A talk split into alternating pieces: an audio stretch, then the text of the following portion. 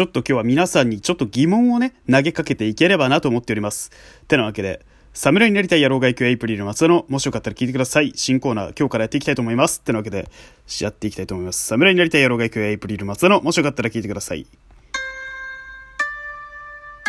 さあ、ってなわけで、新コーナーって言っても、皆さんにちょっとこれ疑問投げかけていこうっていうコーナーなんですけど、皆さんよく YouTube でゲーム実況の動画ってご覧になったことありますか？で、まあ、平たく言うとゲーム実況っていうのはどういった動画のものなのかっていうと、ま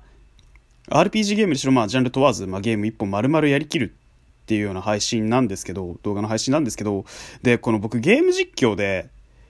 例えばまあ発売されたばっかりのゲームやるっていうことがあったりとかするんですよ。割とまああのネットって初速が大事なんですよ。ゲーム実況の動画って結構初速が大事で、で、これゲーム実況の動画見るときって、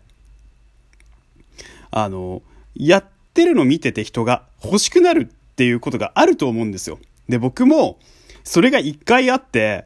で、そのゲームの作ってる会社も好きだし、そのスタッフも好きだし、作品自体はものすごく興味がある。ただ、条件が発売されたてだったんです、その時。約2年前ぐらいなんですけど、で、今僕も現行でプレイしてるゲームで、えー、赤のシャドウオブトライス、シャドウ、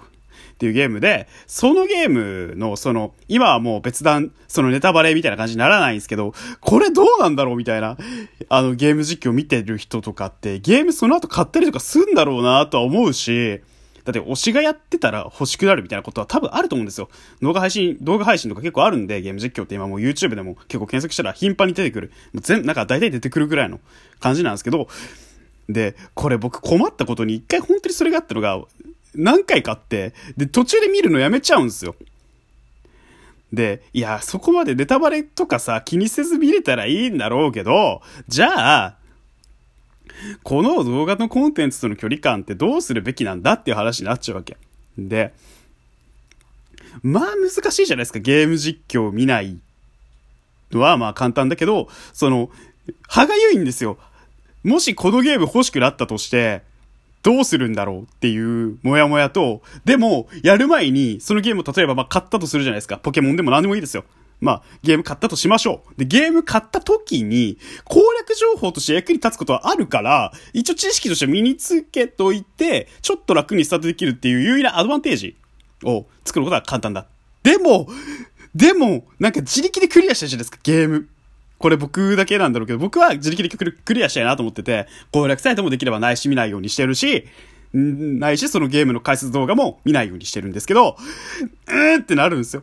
この、うんをどうするかっていう。で、こう逆に僕皆さんに聞きたいんですよ。このトークを聞いてる皆さん。ね。ほんと。YouTube とかで、例えばまあこれゲームに限らずですよ。まあ便利家電だったりとか、えー、まあなんか、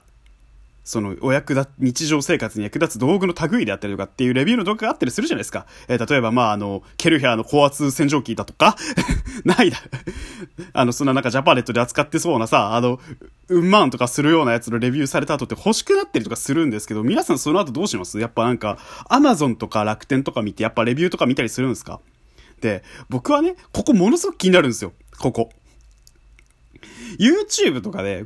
この道具とかの宣伝されたりとか、レビュー動画とか見て買ったってやつは本当にいるのかっていう。で、僕は、それとこの問いでもう一つ聞きたいのは、ゲーム実況をよく見る人に聞きたいのが、そのゲーム実況を見た後に、そのゲームを本当に買ってやろうと思ったかどうかっていう。